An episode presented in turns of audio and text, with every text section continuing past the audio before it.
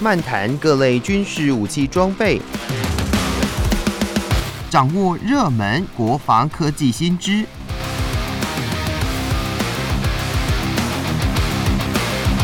军武说早安，陪你一起领略国防知识力量。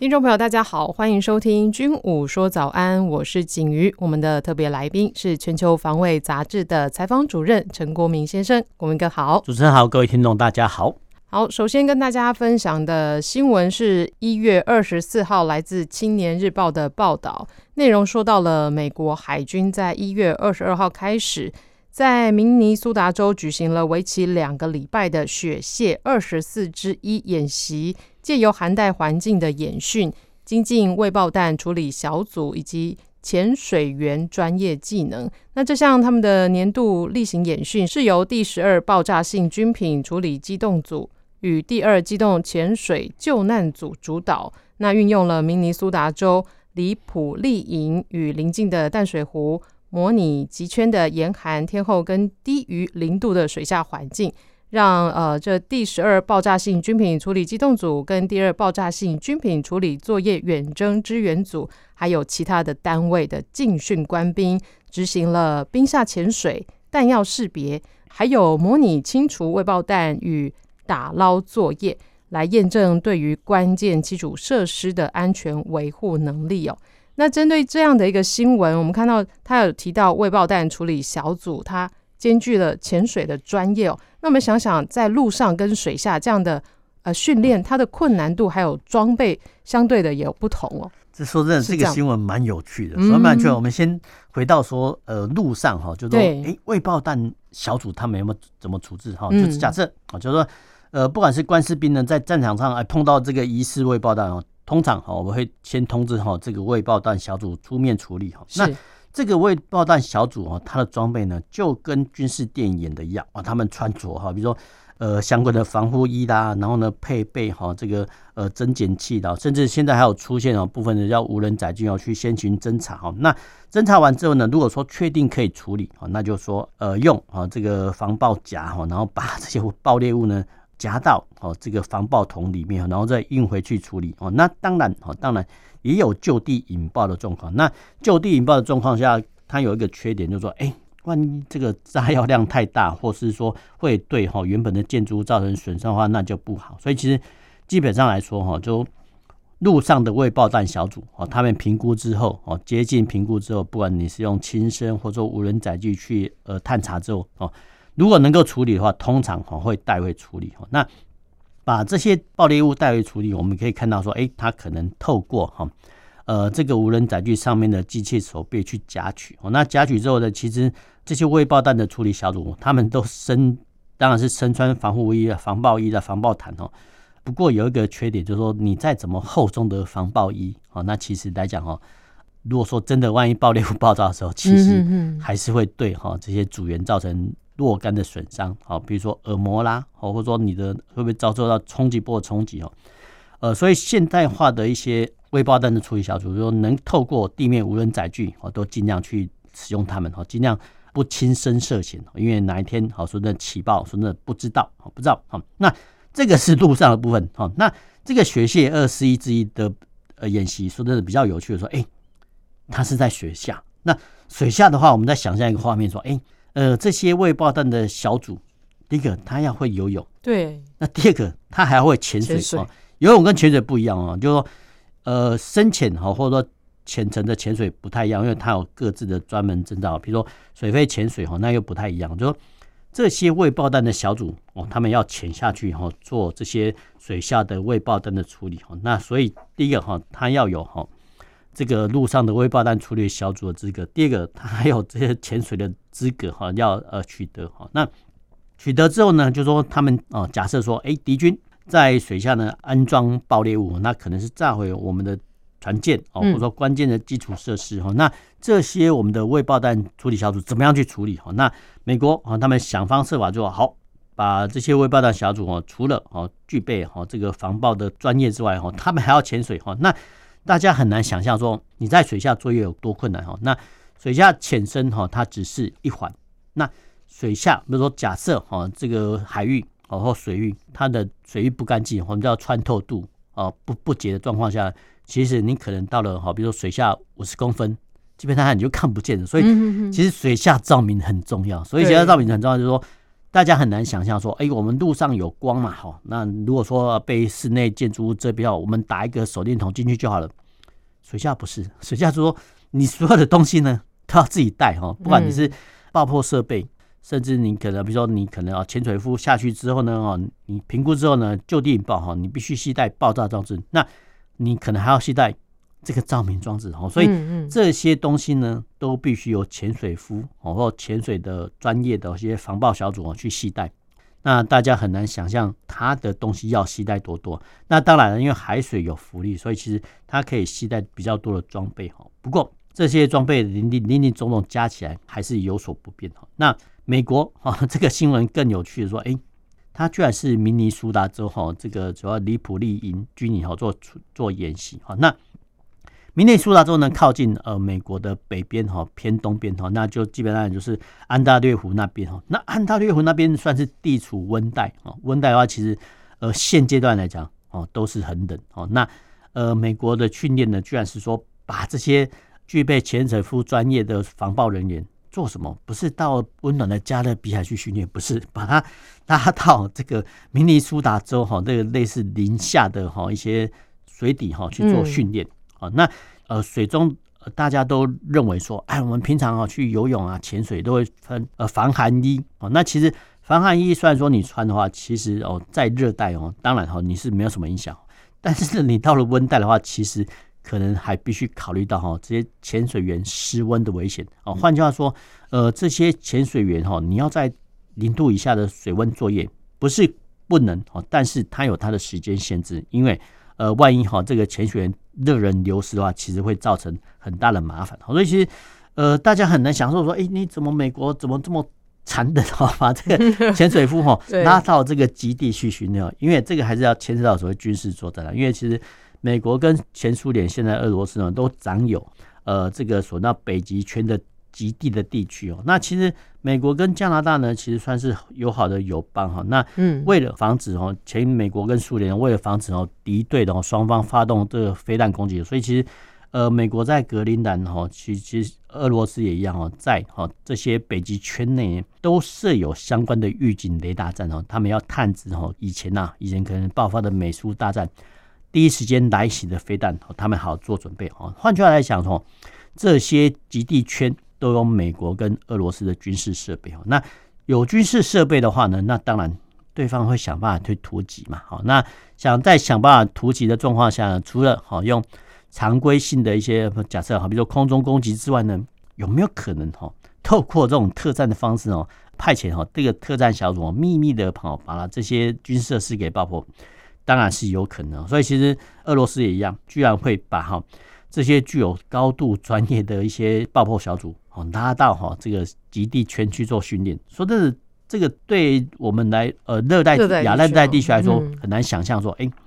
你怎么会这么做？其实美国跟俄罗斯呢就是这么做哈，因为他必须哈让士兵哈适应这个叫所谓的寒冷的环境。那适应完寒冷环境之后呢，哦不是哈让。呃，让你做雪橇了，或者说基地观光，不是，他们还要训练你去做从事军事作战任务。那军事作战任务的话，其实长距离交战是不可能，但是秘密潜入啊，或者透过呃水下的潜舰哈，然后上浮之后呢，赶快把这些特战组员送到对方的营区之内哈，做一个爆破的动作。那基本来讲，这个是可能的方式哦。所以其实为了哈这个战术上可行的方式，所以其实美国呢会把哈这些士兵哦。大家去做相关的训练哈，那当然哈，当然我们还是必须哈假定说，其实，在极地圈哈，那个叫所谓动员地带。那动员地带的话，其实你要去千里迢迢潜入哈敌方的呃一些所谓的军事设施做爆破，其实是有是有相当大的难度哈。但是呢，美国跟俄罗斯也都知道这一点，不过哈，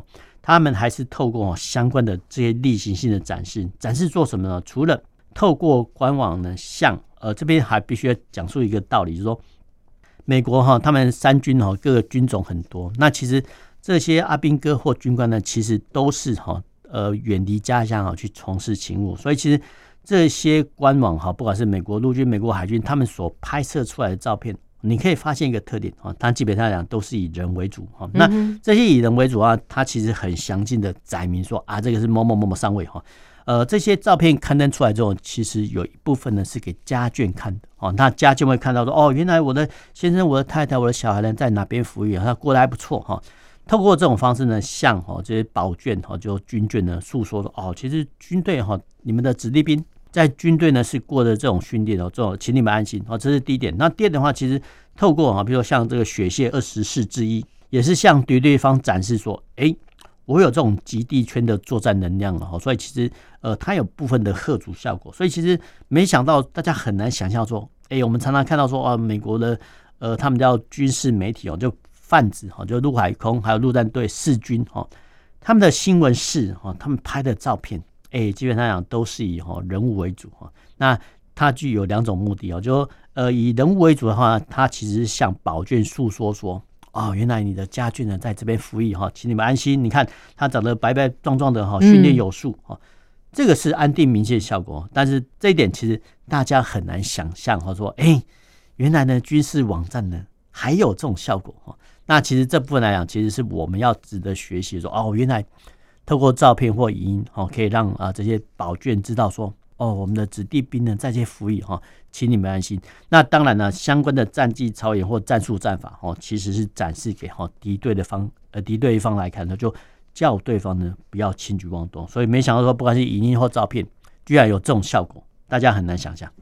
因为最近有有一说是，比如说呃，我们很大胆的释出这些以人为主的这个照片或影音。那可能也有一说是说，哎、欸，如果被假如说被敌军啊，他去做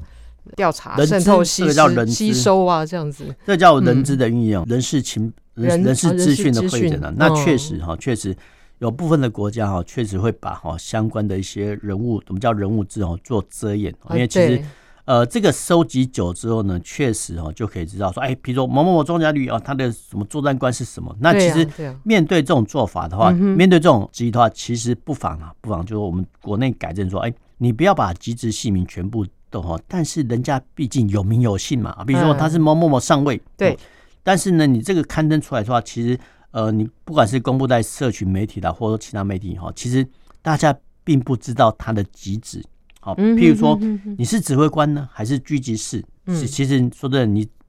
只要不把哈这个机直秀出来啊，姓名的话基本上是可以露出来，因为基本上也算是尊重。那我们看其他国家，他们都是有名有姓的全称，直接写出来。他甚至呢，其实像美国陈子海，他就直接把比如某某拍摄室，其实这部分是可以呃露出的啦。那至于说。它的比较特殊的执掌啊，基本上就不用露出。嗯，但是呢，全民露出其实是可以的。是是，好。那透过这样的新闻，我们也可以有另外一种想法哦，就是哎，这样子的露出也是呃，让他的家人更加的安心哦。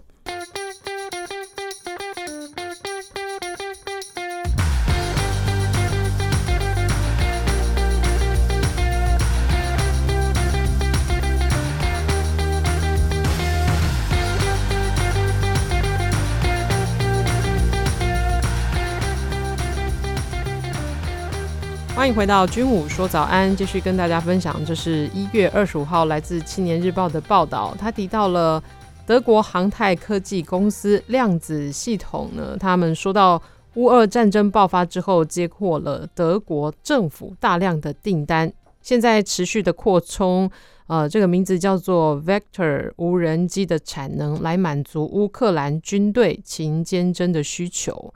国防新闻一月二十三号报道，德国量子系统公司的行销主管克鲁科他说，首批军援乌国的 Vector 无人机，早在二零二二年五月就已经在乌克兰东北部的北顿涅茨河战役参战，证明感测器能够克服俄军电战干扰以及复杂的战场环境，有效地执行侦察与目获任务。那由于 Vector 无人机的性能出色，德国政府在二零二三年还两度的追加采购，共计已经订购了四百多套的系统，来借此提供乌克兰更多的军援哦。那这样子看下来，这款 Vector 无人机是到底有多出色呢？我们请国民哥来跟大家介绍一下。呃，我们先从这个俄乌战争的大架构来讲，就是说目前哈，目前其实欧美国家很简单，他们的战略目的哈，就是说透过哈军援啊，基本上就是无偿哈给这个乌克兰的各式的军火，然后呢去挡住俄罗斯的大军攻势哦，以免哈以免说真的不信啊不幸俄罗斯把乌克兰攻下来之后呢，哎，他会继续西侵，所以其实这些国家呢哈都会把哈他们呃相关的军备。哦，送给乌克兰哦，现在已经不用买了，然后就基本上就直接送。哦，那送的话呢，当然哦，有些人会说啊，这个是道义的捐赠啊，或义愤填膺。那其实大部分来讲哈，还是要回归到国际政治现实面，就是说希望乌克兰呢帮忙哦，挡住哦这个俄罗斯。所以你可以看到说，呃，欧美国家捐赠什么战机、火炮、战车、对弹药，呃，甚至呢连无人机都要哈。那无人机都要的话，其实这些装备林林总总啊，这些都是钱的。那我们呃俗谚有一句话叫“救急不救穷”哈。那再加上近期传出哈乌克兰的部分有贪污的事件，所以其实呃你一旦哈这个消息传出的话，其实难免会让欧美国家哈对哈乌克兰的支持度有所降低哈。那呃其实各国的目的也很简单，第一个就是说你乌克兰哦政治亲民，然后军人尚武，那大家来讲呢，都会帮忙，很多都会帮忙。其实他会就提供哈各式各样的武器而给你哈。那这次呢啊是轮到所谓的呃无人机哈。那德国这个 Vector 哈这个无人机啊，它其实构型很特殊，它有三个螺旋桨哈。那呃其中哦在机翼呃的两侧的螺旋桨哈，它的转轴哈它可以转成水平哈，或者说可以转成垂直啊。换句话来讲呢，它可以在原地起飞哈，就类似哈。呃，透过哈这种直升机的方式起飞哦，起飞到一定的空域的时候呢，诶，这个螺旋桨呢又可以转成水平哦。那其实就航空物理学来讲哈，就是说呃水平的转动的飞机哦，它的飞行速度比较快哈，但是直升机呢，它虽然说可以垂直起航，但是它的飞行速度比较慢哦。那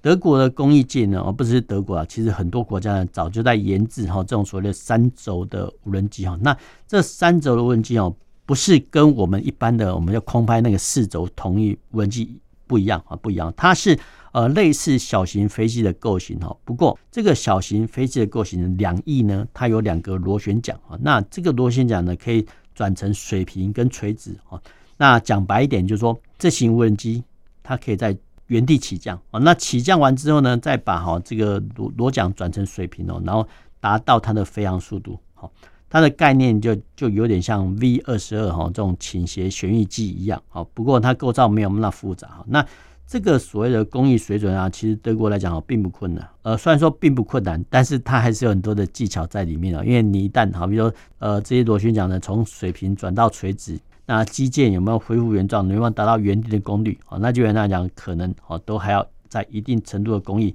才有这种水准哦。一般的国家你要仿制。可能还防治不出来，嗯，那这也证明说，哦，德国工艺确实是不用质疑的哈。那德国工艺呢，把这种所谓的 Vector 无人机哦给了呃乌克兰，它有几个效果。那第一个就是说，呃，现代化的侦测装备啊，不管你是空载雷达啦，或者说小型的光学仪器啊，或者说镭射标定等等等哈，标定舱的那种，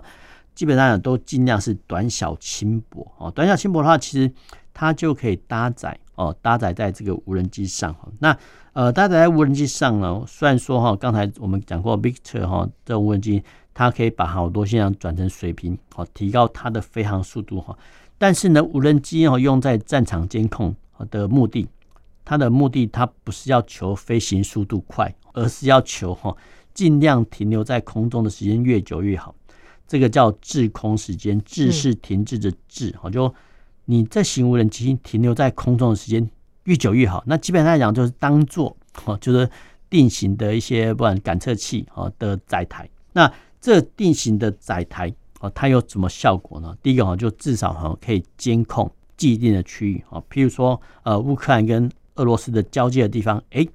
就可以透过这个无人机哈，基本上是二十四小时去巡逻这个边界哈或者交战的地区哦，因为。这些无人机我们刚才讲过了，会透过它的感测器的短小轻薄哈，不管是光学红外线、热影像仪哈，甚至还有部分比较大型的都还还可以搭载哈这个机载雷达哈。那当然哈，这个是要大型的无人机在机载，就是说这些中小型的无人机哦，它能做什么？第一个就是说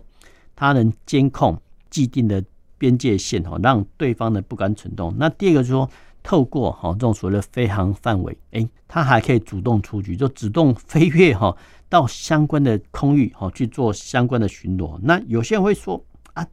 这些我们叫入境的无人机不怕被敌方呃防空飞弹或其他载具所击落嘛？哦，说真的，还真的不怕，所以不怕说能不被击落哦是最好。那原本无人机的特性，它就是无人嘛，对，无人的话就是即使战损。它不会有人命的伤亡。那第二个哈，再加上哈，这个无人机说的造价非常非常的便宜。那甚至哦，目前呢还有所谓的纸糊的无人机哈，就纸糊的，对纸糊的无人机中，那澳洲的一家厂商说真的蛮奇特哦。那无人机哈，居然还有哈这种所谓的成本低廉哦，那感测器哈也都是相当发达哈。所以其实用这些哈来监测哈战场上的一举一动哦是最好的。那我们讲白一点哈，就是说。过往哈，我们侦查哈敌方的动态哈，基本上来讲，可能靠啊，比如说侦察机飞越敌方哈，或是透过哈啊这些侦察夹舱哈，用战机呢去倾斜侦测，哎，看看对方呢有什么举动哈。那现代化的战场监测哈，其实说呢已经用不到哈这个有人战机出动啊，比如说有人战机哈，呃，佩戴这个侦察夹舱呢，然后飞越哈相关的周边的空域去做征兆。哈，虽然说没有深入敌境哦，也可以看得很远，但是。战机的飞航成本，说真的比较昂贵哈，比较昂贵。那有没有比较便宜的方式呢？可以监测到哈周遭的动态？有，这个就是无人机哈。那我们用民间的信仰来讲哈，就是现代化的无人机哈，就是哈战场上的千里眼跟顺风耳。那其实千里眼跟顺风耳，其实大家民间故事的啊都可以呃发现说啊，这个是原本哦马祖降服的哈，呃透过哈这个千里眼跟顺风耳的一些特殊的功能哦来达到。铲奸除恶的跟侦查的目的啊，那其实套到军事上来讲啊，就是说这些现代化的战场上的小型无人机、中型无人机，就是战场上指挥官的千里眼跟顺风耳。那主要的目的是透过哈机上的各种感测元件，提前一步哈侦查到哈对方的一些动态啊。那再加上哈目前的 AI 的人工智慧的发达哈，那这些感测器的一些所传回来情资，甚至还可以判明说。它到底是敌军还是友军？所以其实说真的蛮蛮奇特，大家很难去想象说哦，现代化的一些政策设备这么发达，对，这么发达，真的这么发达。现代化的电池哦，也是开始慢慢的短小轻薄，但是它的功率呢又较之前的电池很大哦，所以其实在未来的战场上哦，其实像这种所谓 Victor 无人机哈，已经算是中型的。那未来未来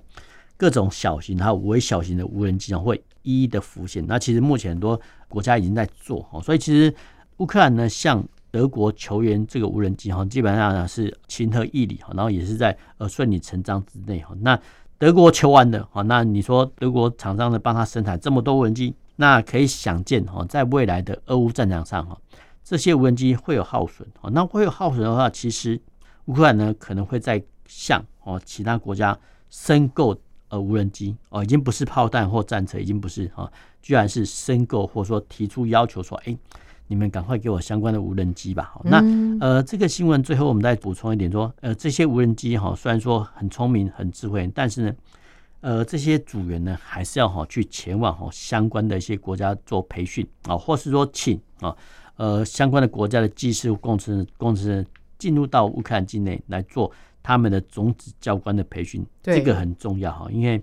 虽然说呢，各国哈捐赠或者说给哈乌克兰这么多无人机哈，但是没有人操作，或者说没有合格的无人机操作手，基本上是没有战力的。所以其实无人机的接收跟无人机操作手的培养，就是相关同样的重要。嗯，那从诶、欸、各个就是军事冲突、国际上的军事冲突，或是看到这样乌俄战争，他们对无人机这样的运用，呃，都是越来越普遍。那是不是也呃，像我们国内，它是不是也影响，就是间接影响到我们，像我们国军人员还有这武器的一些配置？当然，其实我们应该说，大概前年哦，前年其实总统已经宣布说，哎，我们要成立无人机国家队。对啊。那无人机国家队之后，哎，大家可以想到，哎，时间一到的话，哎，我们有很多无人机可以用。那问题来了，嗯，谁来操作？人呢？所以其实我觉得。这个部分来讲哈，就人才的培育哈，你要各单位要送训多少，这个当然要提前规划，否则的话呢，我们接装之后呢，有装备没有人，那反而是不利于战力的培养。嗯，没错。好，那今天的军武说早安就跟大家分享到这里，谢谢国民哥，我们下周同时间再见喽，拜拜。拜拜。